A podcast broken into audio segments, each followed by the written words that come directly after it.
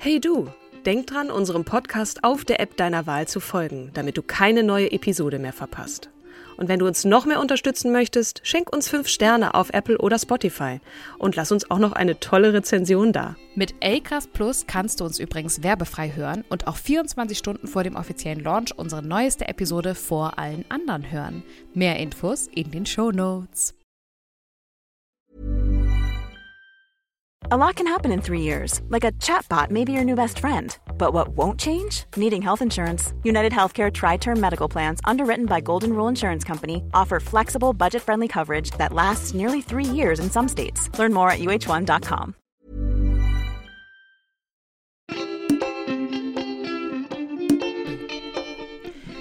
Hallo und herzlich willkommen. Es ist wieder Zeit für eine Folge von Starke Frauen, dem wundervollen, tollen Podcast, den wir jede Woche hier machen. Nicht nur ich, sondern auch an meiner Seite natürlich, wie immer, die wundervolle, die zauberhafte, die fröhliche, obwohl es wirklich dunkel ist dieser Tage, Kim Seidler. Schön, dich zu sehen.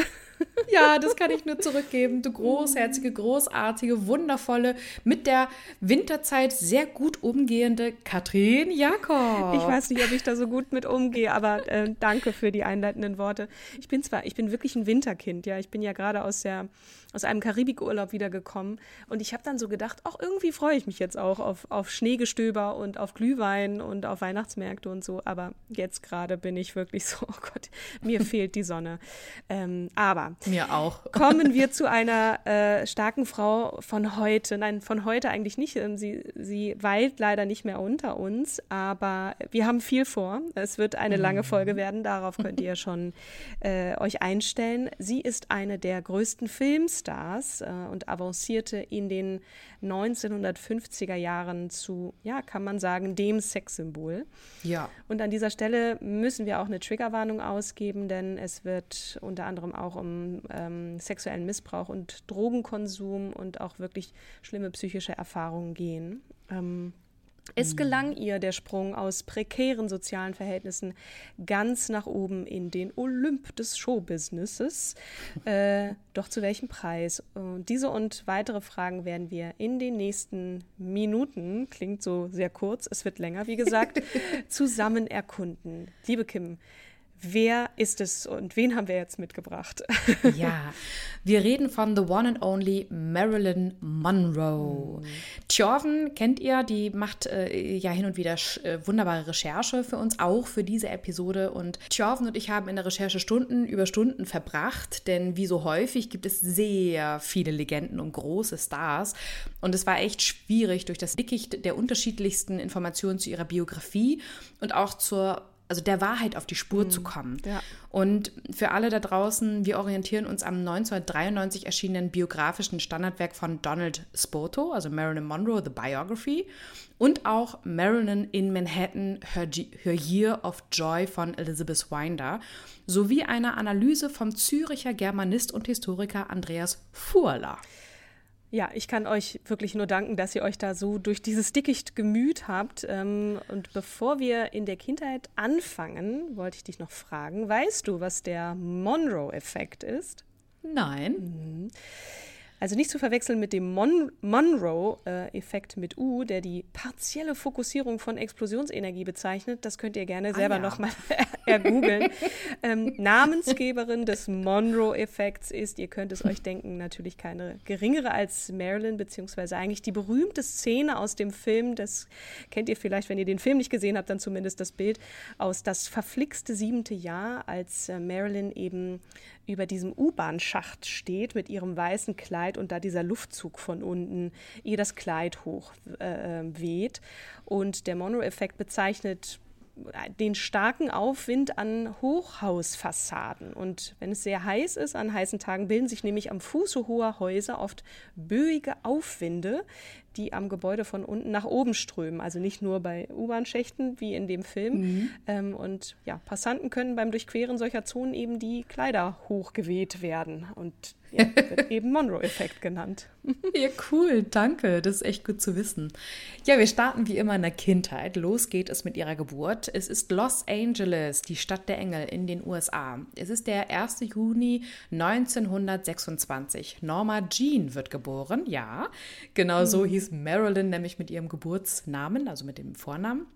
Ihre Mutter namens Gladys Pearl Mortensen nennt Norma nach der Schauspielerin Norma Talmadge, die 1916 den heranwachsenden Studio-Mogul Josef M. Schenk, ich wiederhole den Namen nochmal, denn er wird später sehr relevant werden, mhm. Josef M. Schenk geheiratet und damit zu damaligen Zeiten als Frau ausgesorgt hatte und sie war Gladys großes Vorbild. Mhm. Den gleichen Schenk, der 22 Jahre später tatsächlich die junge Marilyn unter seine Fittiche nehmen wird. Wir sind ja Queens of Cliffhanging, deswegen, das wird es auch in dieser mhm. Folge hier und da wieder geben.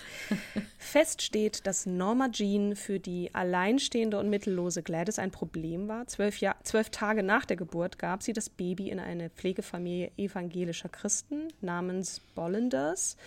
Die Pflegefamilie besserte wie viele Familien dieser Zeit ihr Einkommen als Pflegeeltern auf und Gladys zahlte ihnen 25 Dollar im Monat für die Pflege der kleinen Norma. Ja, gehen wir kurz noch einmal etwas näher auf Marilyns Mutter Gladys und ihre, und ihre Mutter, also die Großmutter von Norma Jean ein, denn die Geschichtsbücher oder auch sehr viele Biografien ähm, werden beide und auch später Norma Jean am Ende ihres Lebens als schizophren und depressiv aufgrund ihrer genetischen Veranlagung, äh, Veranlagung beschreiben.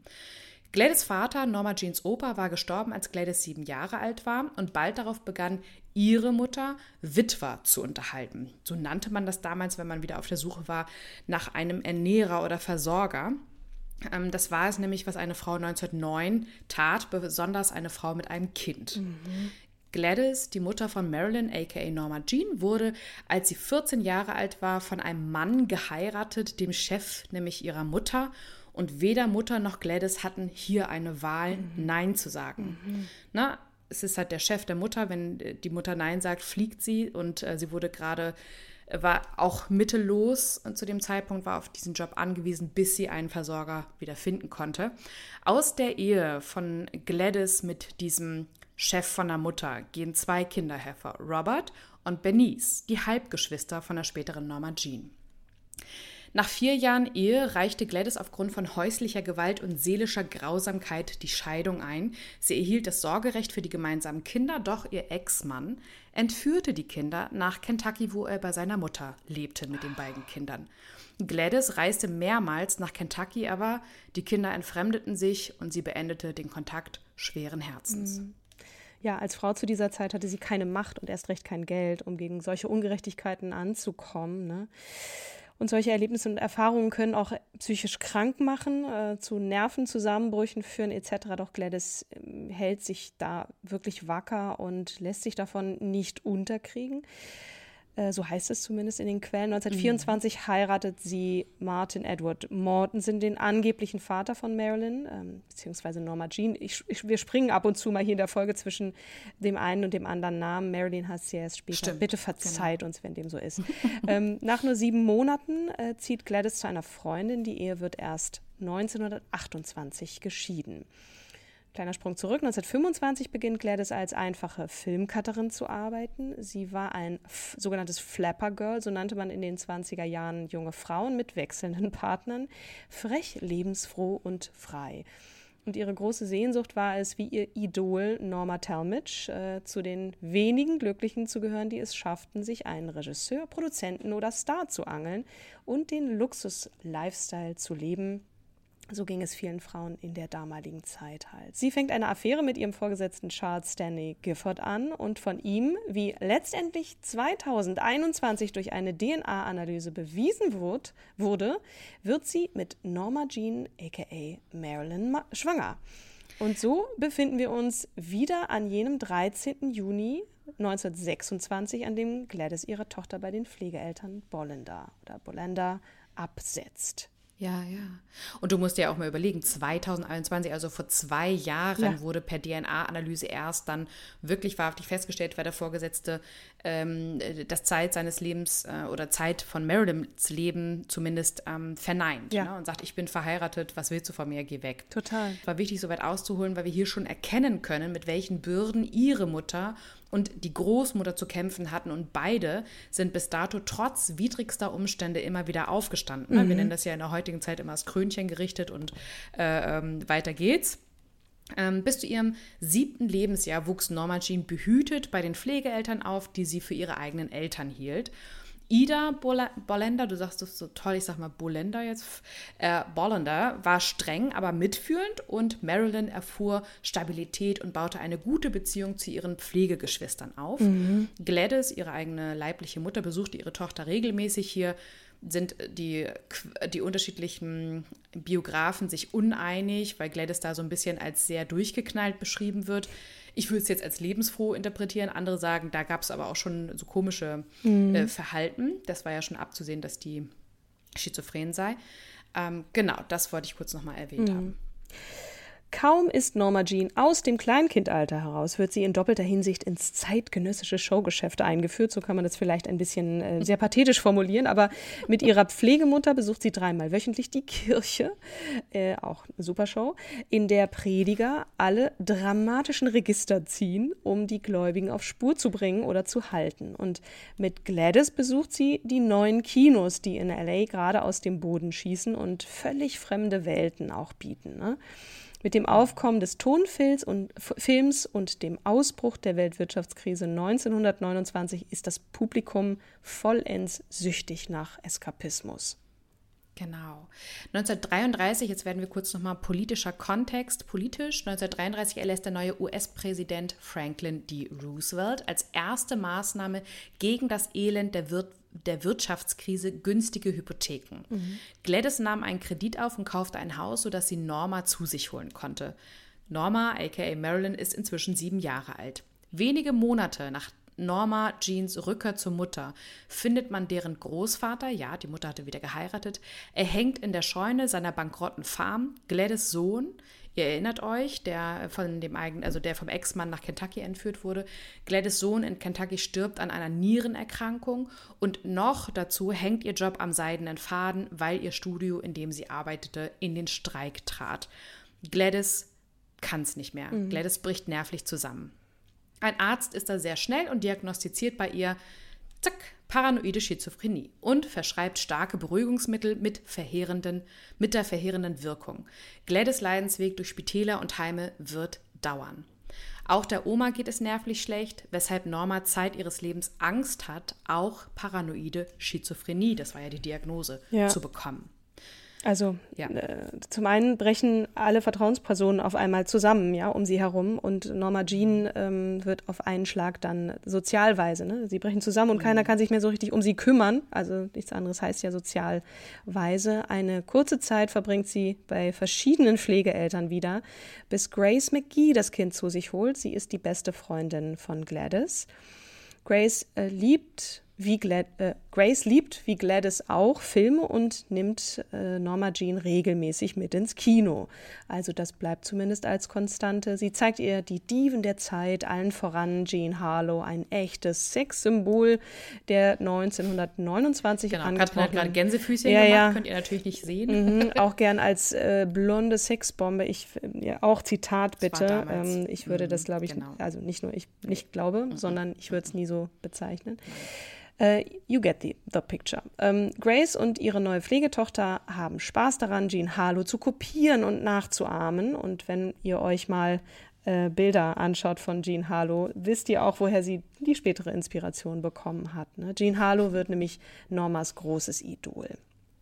Anfang 1935 heiratet Grace und Norma Jean muss aus finanziellen Gründen für 22 Monate in das Waisenhaus von Los Angeles. Und Dort macht sie eine wirklich traumatische Erfahrung, was sich leider Gottes auch ähm, durchziehen wird, äh, durch mehrere Stationen ihres noch sehr jungen Lebens und darüber hinaus. In einer Quelle heißt es, ein älterer Herr betritt ihr Zimmer, verschließt die Tür und sagt, du kannst jetzt nicht mehr rausgehen. Das war das erste Mal, dass sie vergewaltigt wurde. Da war sie acht Jahre alt. Oh. Hm. Ähm, muss kurz mal sagen lassen. Im Jahr 1936 erhält Grace die Vormundschaft für Norma Jean und holt sie 1937 wieder zu sich. Ihr Ehemann wird betrunken Norma Jean gegenüber mehrfach zudringlich und Norma wird auch von ihrem 13-jährigen Cousin zu sexuellen Handlungen gezwungen. Norma Jean wird in der Folge von Grace zu deren Tante Anna Lower gebracht. Sie also Norma Jean sagt später, dass Anna, Anna der erste Mensch war, den sie wirklich liebte und der sie auch liebte. Bei ihr findet sie Halt und Vertrauen. Mhm. In den nächsten Jahren sieht Norma ihre Mutter nur selten. Gladys hatte ihr aber von ihrer älteren Halbschwester Bernice in Kentucky erzählt, mit der sie sich dann häufiger austauscht. Eine wichtige Beziehung bis zu ihrem Tod entstand dort für Norma. Es stimmt also nicht ganz, dass sie, wie viele Biografien über sie behaupten, bindungsunfähig war. Anna wird dann krank und kann ihre Vormundschaft nicht mehr erfüllen. Ähm, da Norma Jean mit 16 Jahren noch nicht volljährig ist und auf gar keinen Fall wieder in ein Waisenhaus möchte, heiratet sie den fünf Jahre älteren Nachbarsjungen James Doherty. Übrigens war sie da im gleichen Alter wie ihr Idol Jean Harlow bei deren erster Hochzeit ein Schritt in die Freiheit, denn damit endete für sie das Herumgeschubst werden zwischen Pflegefamilien und Kinderheimen. Genau. Norma Jean hatte nämlich ein Ziel. Sie wollte, wie ihr Idol Jean Harlow, damals ja die erotische Hollywood-Berühmtheit aus den 30er Jahren, genau so sein wie sie. Jean wurde für Norma nämlich zur Blaupause für ihre Kreation mhm. der Marilyn Monroe. Mit hartem Körpertraining, auch Haare färben und sogar später auch sogar durch Schönheitsoperationen näherte sie sich dem Idol Stück für Stück an. Es gibt sogar aus der Teenie-Zeit von Norma auch bereits erste ehrgeizige Modezeichnungen. Und wirklich, ich mhm. finde die mhm. Ähnlichkeit verblüffend und bitte euch, Jean Harlow jetzt mal zu googeln und uns gerne euer Feedback auch ja. zu geben, entweder über Instagram oder Spotify. Doch zurück zur Ehe. Die bringt einen entscheidenden Nachteil mit sich. Ihr bleibt nämlich lebenslang der Schulabschluss verwehrt, denn durch die gesetzlichen Bestimmungen in Bezug auf verheiratete Minderjährige ist sie dazu gezwungen, die Highschool zu verlassen. Was für ein unsinniges Gesetz, das wusste ich gar nicht. Das besteht natürlich heute nicht. Wobei, ich würde dann nicht die Hand für ja, ins Feuer legen. Ja, genau. Ja, was hat es damit zu tun, dass man seinen Schulabschluss absolvieren möchte und parallel die Ehe eingegangen ist? Weil man sich wahrscheinlich um Kinder kümmern und um den Haushalt des Mannes kümmern soll. Kümmern. Ich mhm. weiß ich nicht. Also, und schlimm genug, dass Kinderehen in den USA immer noch erlaubt sind. Also das, ja, ähm, das ist, ist wirklich krass. Mhm. Wirklich zehn, zehnmal nachgeguckt und dachte, ich kann es nicht glauben. Mhm. Ich kann es wirklich nicht glauben. Mhm. Ja. Vielleicht noch mal ganz kurz zur schulischen Karriere von, von Norma Jean. Sie soll nahezu jedes Jahr die Schule gewechselt haben, ne? vor, vor, allem auch wegen der vielen Wechsel mit den Familien. In Summe war sie insgesamt auf acht Schulen. Ihre Leistungen sind durchschnittlich. Im Unterricht für Journalismus zeigt sie Begabung und schreibt humorvolle Texte für die Schülerzeitung. Sie ist ein eher schüchternes Mädchen und beginnt zu stottern, wenn sie vor anderen sprechen muss. Übrigens, mit 13 fliegt sie gleich zweimal von der Schule, bloß weil sie es wagte, Männerjeans zu tragen. Gut, eine Rebellin ihrer Zeit, wenn man Jeans mhm. trägt. Also es waren andere Zeiten. Also mhm. kein Schulabschluss und in ihrer Rolle als Ehefrau sieht es für Norma erstmal nicht so nach einer rosigen Karriere aus.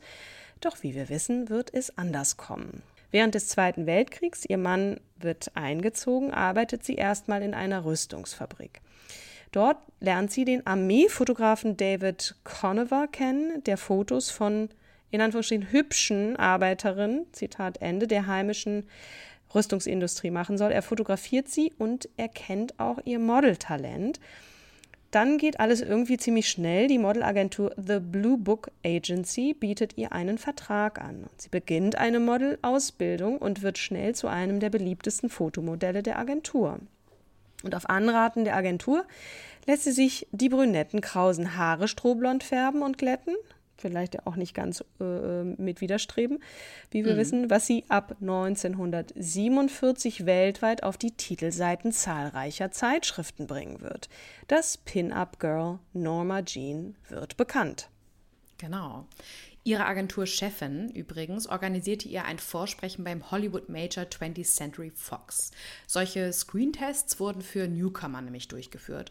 Und Norma Jean hatte ja eigentlich keine Schauspielerfahrung und vor Lampenfieber geriet sie in Panik, entwickelte ihr lebenslanges Syndrom, das wusste ihr nämlich vorher auch nicht, Schweißausbruch, rote Flecken, eine zugeschnürte Kehle. Doch glücklicherweise war der Test tonlos. Sobald die Kamera anging, schlüpfte sie in die Rolle der Marilyn voller Souveränität. Der Kameramann Leon Shamroy war damals übrigens schon dreifach Oscar-prämierter Profi, sieht in ihr sofort die sexy Jean Harlow, ihr großes Idol. Also ihr Plan ging mhm. auf.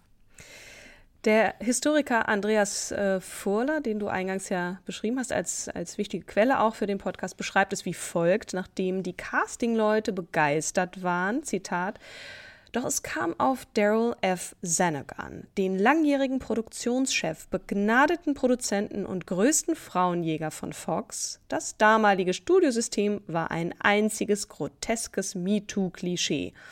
Der Weg vom Talent zum Star führte meist über das Bett von Zanuck. Zu, von Norma Jean jedoch war er gar nicht sonderlich angetan. Schon wieder eine Wasserstoffblondine, die noch nie gespielt hatte. Schon wieder kostspielige Jahre, bis man wissen würde, ob sich die Investition überhaupt auszahlt. Zitat Ende. Aber er wollte sich seinen Kollegen nicht widersetzen und gibt ihr einen halbjährigen Probevertrag für 75 Dollar pro Woche, allerdings ohne Drehs. 20th Century Fox besetzt sie erstmal als Statistin. Dann übernimmt sie die Rollen naiver Sekretärinnen. Der Grundstein für ihr sogenanntes Blondchen-Image war gelegt oder wird dort gelegt. Die Ehe muss 1946 zu Beginn ihrer Karriere geschieden werden, denn die Hollywood-Studios akzeptierten nur ledige Frauen in ihren Nachwuchspools. Verrückt. So ja, ließ sie sich am 13. September 1946 von Doherty scheiden, zumal dieser ihre Schauspielambitionen ohnehin missbilligte. Ja, Norma war wissensdurstig, ehrgeizig und leistungsbereit. Konnte sie nicht drehen, hing sie auf dem Studiogelände herum und fragte sämtliche Spezialisten Löcher in den Bauch und sie arbeitete unentwegt an ihrem Netzwerk. Von 1947 bis 1952 datete Marilyn einflussreiche Fotografen, Journalisten, Agenten, Coaches, Regisseure und Produzenten. Zu ihren wichtigsten Geliebten, die damals automatisch ihre Förderer wurden, zählten der damalige Vizechef der großen Schauspielagentur William Morris, in dessen Agentur sie dann auch wechselte und von Johnny Hyde betreut wurde, der maßgeblich zu ihrer Karriere beitrug. Dann war da noch der junge Starregisseur Elijah Kazan und der sehr viel ältere Fox-Vorsitzende, Achtung, Joseph M. Schenk, ah. der schließlich mitveranlasste, dass sie einen Vertrag für sieben Jahre bekam.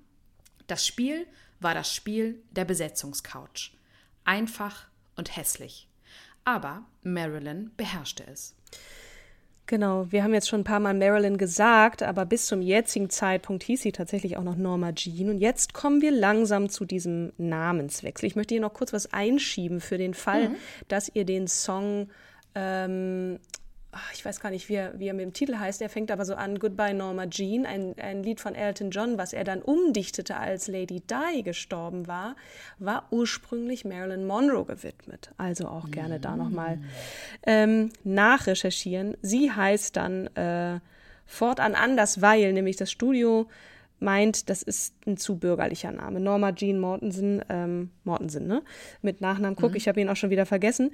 Äh, der ist nicht starfähig genug und äh, den durfte sie sich dann auch selbst wählen. Ne? Sie nannte sich nach der Broadway-Schauspielerin Marilyn Miller, also der Vorname von Marilyn Miller, und als Nachnamen nimmt sie Monroe, den Mädchennamen, nämlich ihrer Mutter.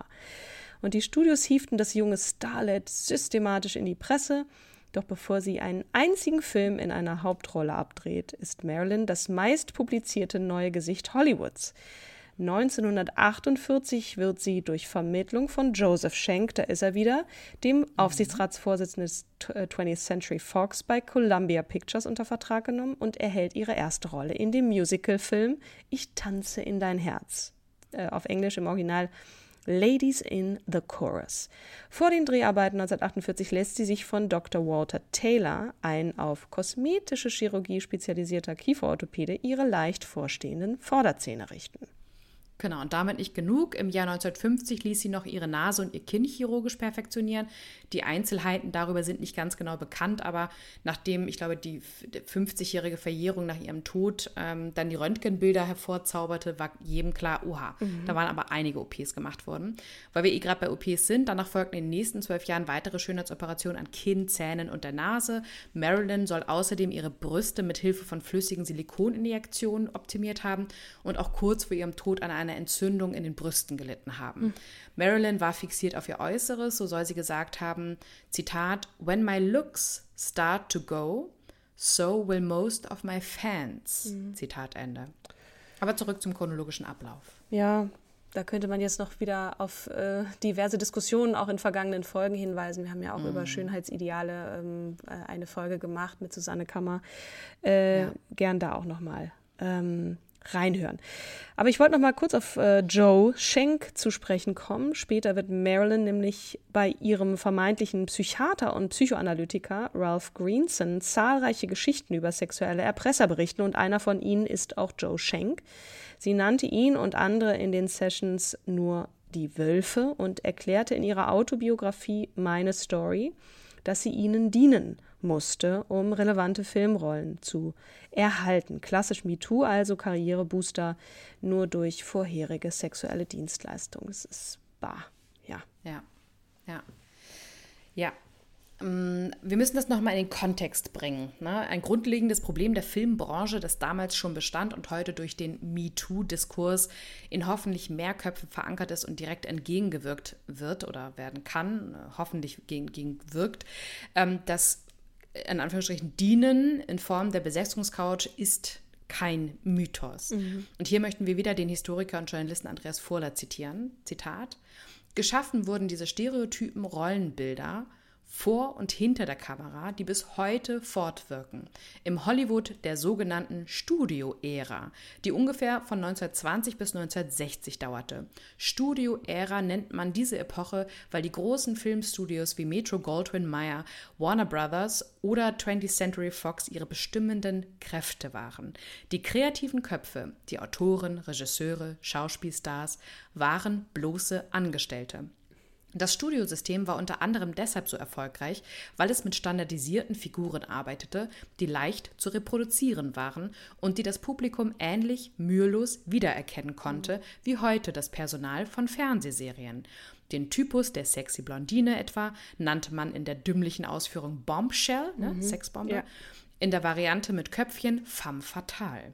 Souveräne Frauenfiguren, die einen gleichwertigen Gegenpol zur Welt der Männer bilden, waren hingegen eine Seltenheit. Im großen Ganzen galt, Frauen spielen entweder als dumme Blondinen die Rolle von charmanten Idiotinnen, in Klammern ein Männertraum, oder als kluge Blondininnen, Blondinen die Rolle von manipulativen Monstern, mhm. in Klammern ein Männeralbtraum. Zitat Ende. Wir haben ja neulich auch eine Folge gemacht über Marlene Dietrich, die ja da nochmal so eine, vielleicht eine dritte Kategorie aufmachte, nämlich die androgyne Frau, die sich auch in Männerkleidern gab und eben auch Frauen küsste, was ja ein Skandal war vor der Kamera und äh, die aber trotzdem, der aber trotzdem auch immer dieser, diese Rolle aufgedrückt wurde der Nachtclubbesitzerin. Also auch die kam schwer raus aus, aus so einem Image, bildete aber eben nochmal mhm.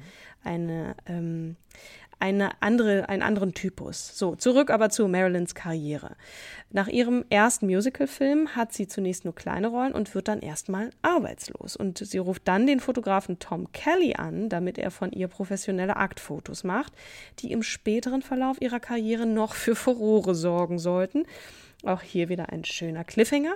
Ab 1949 hat Marilyn ja den Agenten namens äh, Johnny Hyde, du hattest ihn schon erwähnt, der ihre Karriere mhm. maßgeblich vorantreibt. Und Hyde war ein Ta Talent Agent, wie man die nannte und auch heute noch nennt, bei der William Morris Agency, mit dessen Chef Marilyn ja ein Verhältnis hatte. Obwohl, hatten wir das schon gesagt? Sie hatte auf jeden Fall ein mhm, Verhältnis. Hatten wir schon. Mhm. Er hilft ihr ihre erste bedeutende Rolle in Asphalt Jungle 1950 zu bekommen. Genau. Schon der Film The Asphalt Jungle von 1950 wurde ausschließlich mit Marilyn Monroes Namen vermarktet, obwohl sie nur wenige Minuten zu sehen war. Der Trailer für den Film Don't Bother to Knock beschreibt sie unter ihrem Namen mit Every inch a woman every inch an actress. Übersetzt, jeder Zentimeter einer Frau, jeder Zentimeter eine Schauspielerin. Mhm. Wirklich, ich saß da, als ich das gesehen habe und dachte, was zur Hölle, das hat gar nichts mit der Rolle mhm. oder überhaupt dem Film zu tun. Ja. Eine kleine, aber bedeutende Rolle, die half, ihre Karriere als Schauspielerin zu starten, denn es war eine internationale Filmproduktion. Ihr Agent Hyde verhandelte außerdem einen mehrjährigen Vertrag mit 20th Century Fox. 1952, wir äh, bewegen uns langsam fort, äh, provoziert sie mit der Veröffentlichung eines ihrer Nacktbilder von dem Fotografen Kelly einen Skandal. Das Foto zeigt sie nämlich ja, nackt auf rotem Samt. Ihr habt es vielleicht vor Augen, ne, wie sie mit angewinkelten Beinen da sitzt und ihren Kopf so zurückwirft. Gerade hat sie ein wenig Erfolg als Schauspielerin mit ein paar Filmen, kann sich aus der Pin-Up-Welt heraus in die Kinos entwickeln. Da erscheint ihm dieses Foto und wirft sie zurück. Und die Studio Fox Publicity Crew sorgt sich, denn neben den Boulevardblättern gibt es ernste Gegner. Zum einen nämlich die katholische Legion of Decency die Hollywood wegen der anstößigen Filme und Stars äh, seit den 30er Jahren ja sowieso auf dem Kicker hat und der Senator von Wisconsin, Joseph McCarthy, der Hollywood für den moralischen Zerfall Amerikas verantwortlich machte. Mhm. Und jetzt passiert etwas, wofür Marilyn wirklich einzigartig ist. Denn sie zeigt ihre Einzigartigkeit, indem sie vor die versammelte Fox PR Crew trat und geknickt und mit einer Unschuldsmiene sagte, Zitat, ja, Tom Kelly habe die fragliche Aufnahme von also habe von mir gemacht. Ich glaube wirklich, dass Tom nicht meine beste Seite eingefangen hat. Mhm. Zitat Original. I really think that Tom didn't capture my best angle und bekam sofort so viel Liebe und Unterstützung der PR-Abteilung. Sie ließ sich übrigens auch überhaupt nicht einschüchtern. Schlagfertig antwortete die junge Frau den Reportern und rettete so ihre am Anfang stehende Karriere. Sie sagte nämlich sowas wie, Zitat, es ist nicht wahr, dass ich nichts anhatte. Ich hatte das Radio an. Zitat Ende. Okay. ja, ziemlich kecke Antwort, möchte man sagen. Leider hat sie selbst für das Foto nur 50 Dollar bekommen. Aber dieses Foto lässt ihr Image als Sexsymbol und Ikone der Aktfotografie aufleben. Genau. Ihr Instinkt für Emotion, Gestik, Mimik und Rhythmus zeigt sich ebenfalls in ihrer ersten Hauptrolle, in der sie einer ähm, psychopathischen Nanny eine geradezu unheimliche Authentizität verleiht, indem sie von einem Augenblick zum nächsten die Stimmung wechselt. In Gentlemen Prefer Blondes bekommt sie als Newcomerin nur 15.000 Dollar, holt sich aber dafür alle Pointen und erobert das Publikum. Apropos Honorare, ähm, Marilyns erster Vertrag mit Fox war 1945. Sie verdient damals 3.900 Dollar im Jahr, umgerechnet heute ungefähr 43.000 Dollar. Die Fox-Vertragsverlängerung bringt dann 7.800 Dollar im Jahr, umgerechnet heute 90.000 Dollar. Die höchste Gage, die sie bekommt, ist für The Misfits, auf Deutsch Misfits, nicht gesellschaftsfähig. Das ist dann 1961. Das Jahr kommen wir ja noch, aber da gibt es dann schon 300.000 Dollar Gage plus 10 Prozent des Gewinns, wenn 3 Millionen Dollar Einnahmen erreicht werden. Und zum Vergleich zu Clark Gable, der ja auch in dem Film ist, der hat 750.000 Dollar bekommen und Überstundenbezahlung plus 10 Prozent Einnahmen ohne Einschränkung. Dagegen natürlich viel zu wenig, was Marilyn bekommt, denn dreieinhalb Millionen Dollar versus 8,7 Millionen sind natürlich ungerecht. Und diese Ungerechtigkeit hält ja bis heute an. Also es ist ja Richtig. nicht nur eine Frage dieser Zeit. Nein. Wir befinden uns im Jahr 1953, das Jahr ihres internationalen Durchbruchs. Der Film Niagara kommt in die Kinos und Marilyn glänzt erstmals in einer Rolle der femme fatale, mm. als verführerische und gewissenlose Ehefrau mit Mordplänen. International wird sie zum gefeierten Star. Danach folgen die Dreharbeiten zu dem Musicalfilm Gentlemen Prefer Blondes, äh, Blondinen bevorzugt, du hattest ihn schon erwähnt, 1953, in dem sie den bekannten Song, na, Diamonds Are a Girl's Best Friend singt. Und mhm. sie gewinnt mehrere Awards, darunter auch den Golden Globe, den sogenannten Henrietta Award. Und es folgt Wie angelt man sich einen Millionär? How to Marry a Millionaire 1953 und sie besteht bei 20th Century Fox auf anspruchsvollere Rollen. Lehnt dann auch mehrere Drehbücher ab. Und aufgrund eines Kompromisses mit der Produktionsfirma wird ihr 1954 dann die Hauptrolle in dem Film, da ist er wieder, das verflixte siebente Jahr unter der Regie von Billy Wilder zugesagt. Ja, der Film wird zu einem ihrer größten Erfolge und ich glaube, diese Szene, ne, der Monroe-Effekt, der äh, sich dann fortan eben aufgrund dieser Szene äh, ja, gebildet hatte, äh, ist ja in, vor, vor so vielen inneren Augen gerade, ähm, denke ich mal zumindest. Und nach dem Ende der Dreharbeiten trennt sie sich von ihrer langjährigen Schauspiellehrerin Natascha Littis, mit der man ihr übrigens eine kurzfristige Affäre nachsagt. Und nicht nur mit ihr, sondern mit einigen Hollywood-Diven wie Joan Crawford, Barbara Stanwyck und Elizabeth Taylor. Auch mit denen soll sie was gehabt haben. Mhm. Soll. Ja. Ist nicht überliefert. Ich, ich weiß ich glaub, es nicht. Ne? Nee, nee, sie soll auch mit, mit allen möglichen anderen Affären gehabt haben. Also mhm. Also eigentlich müsste sie mit ganz Hollywood geschlafen haben, nach sehr vielen Biografien. Ähm, die vielen Dreharbeiten bedeuten aber auch ein unstetes Zuhause und auch eine, eine hohe Unruhe, ne? kein mhm. runterkommen mhm. können. Meist wechselt sie ihr Zuhause mindestens einmal pro Jahr. 1954 wird ihr Privatleben aber dann verbindlich. Am 14. Januar 1954 heiratete Marilyn ein zweites Mal, nämlich den Baseballstar Joe DiMaggio. Die beiden haben sich bei einem arrangierten Blind Date zwei Jahre zuvor getroffen. Die Ehe hält allerdings nicht länger als neun Monate. Der Grund, Joe wünscht sich eine häusliche Ehefrau, während die Schauspielerin gerade auf dem Höhepunkt ihrer Karriere ist. Auch hatte er die naive, konservative Einstellung, dass eine Ehe nur gut ist, wenn ein Baby entsteht. Das blieb aber leider aus. Die Ehe wurde am 31. Oktober 1954 wegen gegenseitiger seelischer Grausamkeit geschieden. Ab Frühjahr 1961 pflegten die beiden jedoch wieder einen herzlichen Kontakt. Und hier haben wir wieder einen weiteren Cliffhanger. Mm. Da fällt mir gerade ein, wie das Lied von Elton John heißt. Es ist wirklich peinlich, dass mir das nicht gekommen ist. Es heißt natürlich Candle in the Wind. Candle in the so, Wind. Meine Güte. Also, auf dem Höhepunkt ihrer Karriere hält Marilyn das Hamsterrad der Filmindustrie dann nicht mehr aus. Und sie flüchtet 1955 von ihrer Pro vor ihrer Pro Filmfirma und dem Image, das man ihr aufgedrückt hatte und das sie aber auch selber ähm, ja, sehr gut bedient Erstmal. hat. Ne? Mhm. Sie zieht nach, von Hollywood an die Ostküste und wohnt bei ihrem Freund Milton, einem Fotografen und dessen Familie in Connecticut. Und gemeinsam schmieden sie Pläne, wie sie sich von der Kontrolle der Filmstudios lösen kann.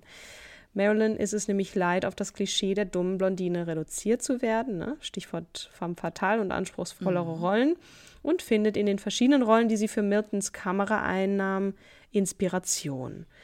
Er hatte sie zwischen 1953 und 1957 fast 40 4000 Mal fotografiert und gestärkt von ihrer gemeinsamen Freundschaft und vermutlich auch vielen Diskussionen entschließt sie sich, ihre eigene Produktionsfirma zu gründen. Ja. Im Dezember 1954 hatte sie zusammen mit Milton Green ihr eigenes Unternehmen, die Marilyn Monroe Productions Inc., gegründet. Marilyn hielt 51 Prozent der Firmenanteile und Milton 49 Prozent. Das war eine Wahnsinn. absolute uh. Sensation, eine Emanzipation, denn zu dieser Zeit war Marilyn nach Mary Pickford, Gloria Swanson und Norma Shearer die vierte prominente weibliche Vertragsschauspielerin Hollywoods, die eine eigene Filmproduktionsgesellschaft gegründet hatte und damit als eigenständige Geschäftsfrau und Vertragspartnerin auftrat. Marilyn entdeckte bei den Miltons aber auch, einen Sinn für Familie und wollte unbedingt selbst eine eigene kleine Familie mhm. haben. Privat war Marilyn nicht die Glamour-Göttin, die sie auf der Leinwand darstellte. Sie war eine Frau, die flache Schuhe mochte, sich auf Kartoffelsalat und Brathähnchen freute. Sie liebte es auch, auf Joshua, den Sohn von Milton, aufzupassen. Sie nutzt die Zeit aber auch, um sich im Schauspiel weiterzubilden. Ihr müsst euch diesen Ehrgeiz von Marilyn vorstellen und du hattest ihn ja vorhin auch so beschrieben. Sie hängt da so auf dem, auf dem Gelände ab und äh, saugt das alles auf wie so ein Schwamm. Ne? Und das zieht mhm. sich auch weiter durch. Ne? Schon ein Weltstar, aber sie besucht nun trotzdem noch Kurse am Actors Studio und lernt dort das Method Acting. Und der Schauspiellehrer Lee Strasberg den man ja auch so kennt, ne? also ich, der Name mhm. sagte mir auch was, wird zu ihrem Mentor. Seine Ehefrau Paula soll Marilyn fortan während der Dreharbeiten zu den weiteren Filmen coachen. Genau, hier nochmal kurz ein Einschub. Äh, was bedeutet Method Acting? Die darstellerische Leistung scheint sich dadurch zu verbessern, aber was macht das eigentlich mit der eigenen Psyche? Also was passiert beim Method Acting? Du steigerst dich in die Person rein. Ganz berühmt ist The Taxi Driver mit Al Pacino, der vorher, ich glaube Al Pacino war das, äh, der vorher monatelang nee, dann selber als das war nee, ähm, Robert De Niro. Robert De Niro, ja genau. Ach, danke der Mo vor, vorher Monate selber als Taxifahrer fuhr. Da gab es mal ganz viele kritische Diskussionen in Hollywood, weil wie weit musst du gehen? Du musst ja nicht, wenn du ein Mörder spielen musst, äh, dann auch privat jemanden ermorden oder ja. im Vorfeld jemanden ermorden, damit du es perfekt spielen kannst. Ne? Ähm, das kleiner Einschub, aber was macht das mit der eigenen Psyche? Na, weil wir gehen ja, eingangs sind wir auch schon mal auf die Psyche eingegangen. Studien zeigen, dass die starke Identifikation mit einer Rolle die Hirnaktivität verändert. Und wir erinnern uns auch an Heath Ledger, der seine Rolle als Joker nicht überlebte, oder? Mhm.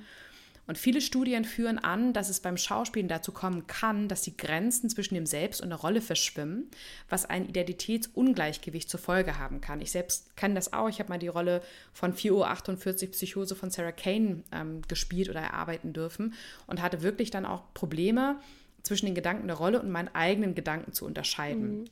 Deswegen, infolgedessen, raten die Strasbergs auch regelmäßige Sitzungen beim Psychoanalytiker Greenson, Ralph Greenson, wir hatten ihn schon einmal mhm. erwähnt, der sich unglücklicherweise dann auch noch fanatisch in sie verliebt und in manch Theorien sogar, aber da kommen wir am Ende nochmal drauf zu, als ihr Mörder betrachtet wird. Genau, mhm. Cliffhanger.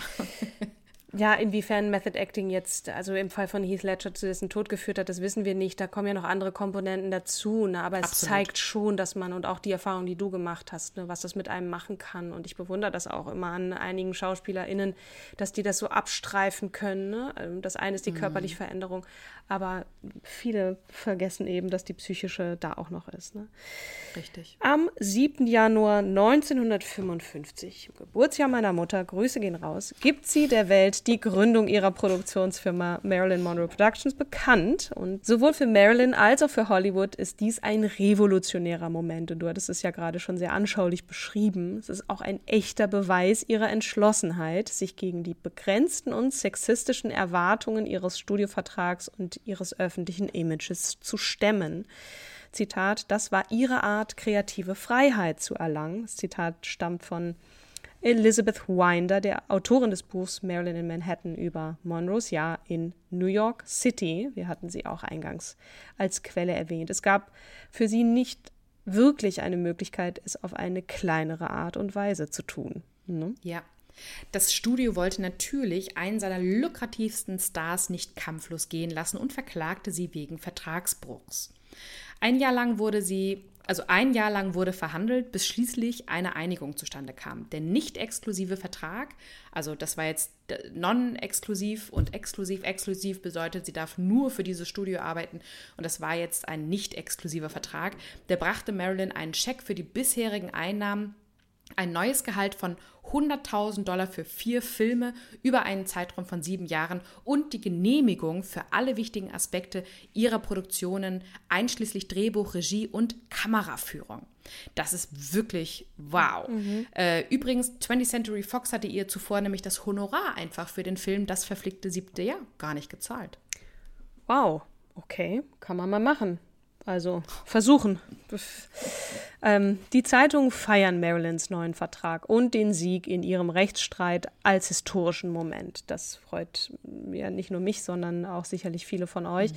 Die Time nennt, nennt sie eine kluge Geschäftsfrau, während der Los Angeles Mirror dies als einen der größten Triumphe den je eine Schauspielerin errungen hat, bezeichnet. Das Hollywood-Studio-System, das seine Stars wie Sklaven seit den 1930er Jahren fest im Griff hatte, befindet sich zu dem Zeitpunkt bereits in einer Bergabwärtsspirale, Phase, wie auch immer. Ein Star ist plötzlich in der Lage, die Karriere selbst zu steuern. Und auch, da fällt mir gerade Taylor Swift ein, die einfach ihre Alben ja. neu aufgenommen hat und ja. hat, ihr könnt Mega. mich mal, ähm, ich mache das jetzt selber. Genau. Ja. Also wirklich haltet euch fest, Leute, ne? Marilyn zeigte den Weg für das New Hollywood der 60er Jahre, 1960er Jahre. Mhm.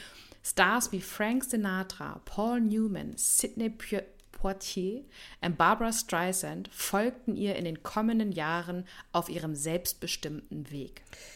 Doch in den meisten Biografien über sie findet sich kein Hinweis auf ihren Status als mächtige Geschäftsfrau. Ich wusste es auch nicht, was sicherlich auch an diesem Narrativ äh, liegt, mhm. das äh, medial da anders geschrieben wurde. Und auch in Netflix Blonde wird dies nicht berücksichtigt. Ja. Kleiner Kritik. Why? Kleine, kleine Kritik am kleine Kritik am Winder, Winder beschreibt Marilyn in ihrer Biografie wie folgt: Zitat: Die Kultur, in der wir leben, reduziert Frauen auf diese Karikaturen. Es ist einfacher für die Leute, sich die Cartoon-Version anzusehen und zu sagen, okay, ich verstehe, was das ist, als sich für die Möglichkeit von Nuancen zu öffnen. Marilyn hat sich immer sehr bemüht, als das gesehen zu werden, was sie wirklich war. Jemand, der gerne las, der gerne kreativ war und der unglaubliche Ideen hatte. Zitat Ende.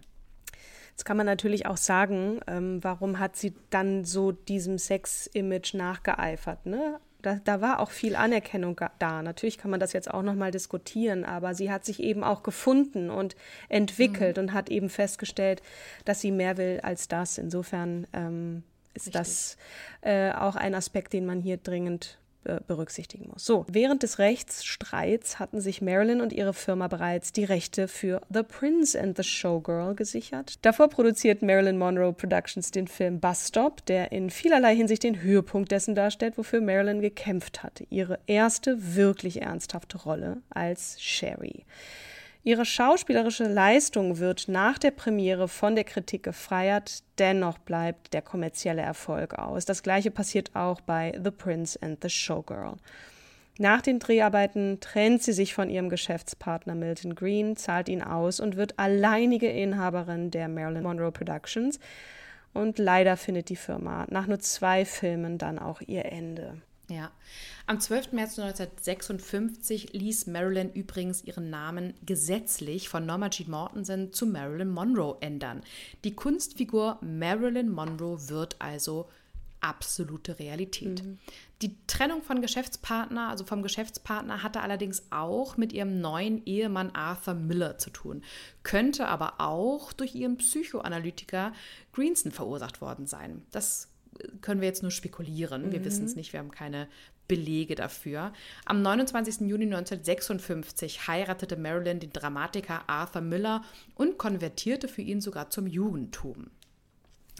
Kennengelernt hatten sie sich 1951 am Set von As Young as You Feel durch Elia Kazan. Sie kümmerte sich liebevoll um Millers Kinder aus erster Ehe und war glücklich über seine Liebe und Anerkennung. Sie wurde schnell schwanger, doch erlitt insgesamt drei Fehlgeburten, möglicherweise aufgrund von Endometriose oder unentdeckten Geschlechtskrankheiten und auch aufgrund von Marilyns inzwischen vorhandenen Tablettensucht. Es wird vermutet, dass sie früher auch mehrere Abtreibungen hatte, aber es gibt keine eindeutigen Belege mhm. dafür. Ihre erste Schwangerschaft macht ihr zu schaffen. Sie nimmt zu, hat Angst vor der Kamera, kommt morgens nicht aus dem Bett. Ähm, die 50-köpfige Crew wartete teilweise Stunden, bis sie am Set auftaucht und dann eben die erste Fehlgeburt, die sie ja, in einen, Wrackzustand ja, versetzt. Ihr Psychoanalytiker versorgt sie dann mit Drogen. Er schläft übrigens auch mit ihr. Sie muss performen, sie hat keine Zeit, die Ereignisse zu verarbeiten und sie muss funktionieren. Sie braucht morgens Amphetamin, um auf Touren zu kommen, ab, Mittag, äh, ab mittags harte Drinks, um bei Laune zu bleiben und abends Schlafmittel, die damals gebräuchlichen brandgefährlichen Barbiturate. Ja, eine Überdosis kann tödlich sein. Barbiturate werden zur Schmerzbekämpfung als Beruhigungs- und Schlafmittel oder auch Narkosemittel und zur Unterdrückung von Krämpfen eingesetzt. Wegen eines lebensgefährlichen Barbituratpegels war sie übrigens während Some Like It Hot 1959 schon ins Krankenhaus eingeliefert worden. Auch am Set zu Bus Stop 1956 war das einmal passiert und auch auf dem Dreh, der noch kommen wird, von The Misfits 1961 wird sich die Szene wiederholen. Arthur Miller hatte eigens für sie das Drehbuch The Misfits zu dem Film geschrieben. Davor gab es aber noch das Musical Let's Make Love 1960, welches an den Kinokassen hinter den Erwartungen blieb. Marilyn ist kein Erfolgsgarant mehr. Die zunehmend problematisch werdenden Dreharbeiten markieren auch das Ende dann der Ehe. Arthur Miller verzweifelt an Marilyns exzessiven Tablettenkonsum. Das Ehepaar lässt sich dann am 20. Januar 1961 ohne gegenseitige Ansprüche scheiden. Nach der Scheidung wird sie in eine psychiatrische Klinik in New York eingewiesen, glaubt an eine Erholungskur, landet aber stattdessen für vier Tage in einer Gummizelle.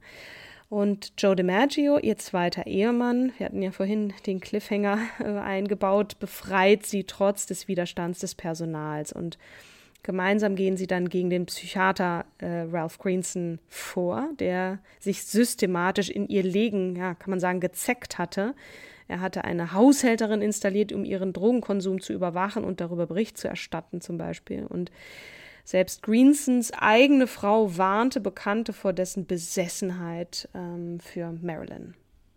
Genau, das traurige Ende. Marilyn stirbt am 4. August 1962 im Alter von nur 36 Jahren. Als Todestag wird oft der 5. August genannt, der Tag, an dem sie tot aufgefunden wurde.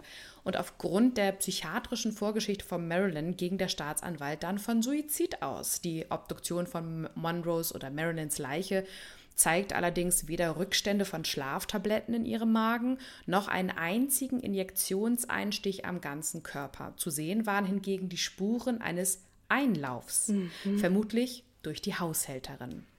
Es handelte sich, wie Marilyns Leberwerte belegten, um eine massive Überdosis an Barbituraten und des Medikaments Chloralhydrat. Und ich fand es ganz lustig, ich habe dann irgendwann die Apothekerzeitung dazu äh, gefunden, die sich dazu äußerte. Zitat, in einer Version soll ihr Psychiater ihr das Mittel auf diese Weise verabreicht haben, ohne zu wissen, dass sie bereits das Pentobarbital geschluckt hatte. In einer anderen Version habe man sie zuerst mit Pentobarbital in einem Drink betäubt, um ihr dann gewaltsam das Chloralhydrat Perclistil zu verabreichen, was ein Mord wäre. Dafür sollen gefundene Hämatome am After und an der Leiste sprechen. Zitat Ende. Oh Zahlreiche Filme und Dokumentationen befassen sich übrigens mit dem rätselhaften Tod der Ikone, bei denen unter anderem die Rolle Rolle John F. Kennedys, mit dem sie ja auch eine Affäre gehabt haben soll, der CIA und der Mafia beleuchtet wird. Übrigens schließt sich bei der äh, Theorie mm, um die Kennedys Joe DiMaggios Theorie an. Mhm. Ja. Die Biografin Winder ist der Meinung, dass Marilyn, wenn sie ihre Sucht überwunden hätte, Produzentin und Regisseurin geworden wäre. Ich sehe den zweiten Teil ihrer Karriere darin, Filme zu machen und zu produzieren, die die Menschen wirklich berühren, die interessant sind und zum Nachdenken anregen, also das Gegenteil von Studio-Action und Franchise-Filmen. Ich stelle sie mir gerne als Produzentin vor. Zitat Ende. Das ist irgendwie eine weitaus bessere Vision, die Marilyns Geist und ihren Ambitionen besser gerecht wird, als das, was der Legende normalerweise zuteil wird und wurde. Ja. Ne? Hm. Was mir auch vorher gar nicht bekannt war, ist, dass Marilyn eine engagierte Gegnerin der Rassentrennung war. Ihrem Einsatz ist es zu verdanken, dass die Jazzsängerin Ella Fitzgerald die Möglichkeit bekam, als erste schwarze Frau in einem weißen vorbehaltenen Nachtclub auftreten zu dürfen. Das wusste ich auch nicht. Das ist wirklich, ja, man könnte noch so viel sagen, aber wir müssen leider ja. Irgendwie zu einer Art Zusammenfassung kommen. Ne? Wir versuchen uns mal, liebe Kim. Also warum mhm. starke Frauen? Ne? Neben all den Dingen, die sie natürlich auch ziemlich schwach aussehen lassen. Ne? Ein, ein, Opfer von auch ihrer schlimmen Kindheit und so. Nichtsdestotrotz, ne? die Überwindung von Hindernissen, auch das, was, was ich mit ihr total verbinde. Sie stammte aus schwierigen Verhältnissen und kämpfte sich aus Armut und persönlichen Problemen heraus, um zu einer der bekanntesten und bewundertsten Persönlichkeiten ihrer Zeit zu werden. Bis heute strahlt ja diese, ähm, ne, die, die, die, diese, ja. diese Ikone ähm, so ja. äh, weit über den Tod hinaus. Kampf gegen gesellschaftliche Normen. Sie, Marilyn ja. Monroe kämpfte dafür, dass Schauspielerin ernst genommen, als Schauspielerin ernst genommen zu werden und sich nicht auf das Image der blonden Schönheit reduzieren zu lassen. Total. Auch Beharrlichkeit in der Karriere, ne? trotz mhm. Rückschlägen und Kritik. Da hat sie hart dran gearbeitet. Mhm. Sogar als Weltstar ist sie noch, hat sie noch Method Acting gelernt. Sie ist eine Geschäftsführerin von ihrer eigenen Filmproduktionsfirma geworden, hat sich behauptet in der von Männern dominierten Filmindustrie. Dann Offenheit über persönliche Kämpfe. Marilyn hat auch, ähnlich wie Lady Di, offen auch über ihre persönlichen eigenen Herausforderungen gesprochen. Mhm. Und ja, am Abschluss, zum Abschluss nochmal ein Zitat von ihr, was vielleicht ein bisschen bitter klingt, aber ich glaube, die gesamte Biografie treffsicher auf den Punkt bringt. Ein Zitat von ihr, nämlich Hollywood is a place where they pay you a thousand dollars for a kiss and 50 cents for your soul. Mm. Ja, trotz dieses sehr bitteren Zitats hoffen wir, wir konnten euch auch das Bild der starken und mutigen Marilyn hier zeigen, die sich trotz der schlimmen Erfahrungen in ihrer Kindheit hochgekämpft hat und ähm, auch immer noch strahlt, ne? in vielerlei Hinsicht, ja. Ja, also ich hätte ihr uns, uns auf jeden Fall noch ein paar mehr Lebensjahre ja. gewünscht. Mhm. Ja. Definitiv. So. Uff. Ja, wie, wie gehen wir jetzt raus? Ne? Vielleicht einfach mit der Frage danach, ähm, was erwartet uns nächste Woche, liebe Kim? Nächste Woche. Wir hatten ja über die Sophia Ionesco gesprochen mhm. und uns blieb sehr, äh, sehr viele, uns blieben sehr viele Fragezeichen im Kopf. Wie geht es Ärztinnen allgemein eigentlich heute mhm. in Kliniken? Mhm. Ne? Haben sie immer noch so prekäre Verhältnisse wie damals die Sophia? Was, was hat sich geändert? Was ist gleich geblieben? Was hat sich ver, verbessert auch? Und darüber werden wir eine kleine Sonderfolge machen. Mhm. Da hatten wir euch ja auch schon gebeten, uns ein bisschen was zukommen zu lassen. Vielleicht machen wir auch so einen kleinen Seitenblick in die Wissenschaft, aber man kann auch da wieder eine ellenlange Folge äh, draus machen, wie auch diese. Deswegen kommen wir ganz schnell zum Ende. So, danke, dass ihr bis hierhin gehört habt. Danke an Tjorven für die Unterstützung bei der Recherche. Danke an dich, liebe Kim, die sich da wirklich so reingekniet hat und an euch alle da draußen. Passt auf euch auf, bleibt gesund, baut Schneemänner und Frauen und äh, wir hören uns hoffentlich in der nächsten Woche. Darauf freue ich mich schon sehr. Ich mich auch. Bis, Bis zum, zum, nächsten Mal. Mal. Tschüss.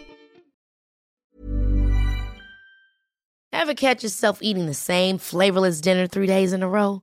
Dreaming of something better? Well, HelloFresh is your guilt-free dream come true, baby. It's me, Kiki Palmer.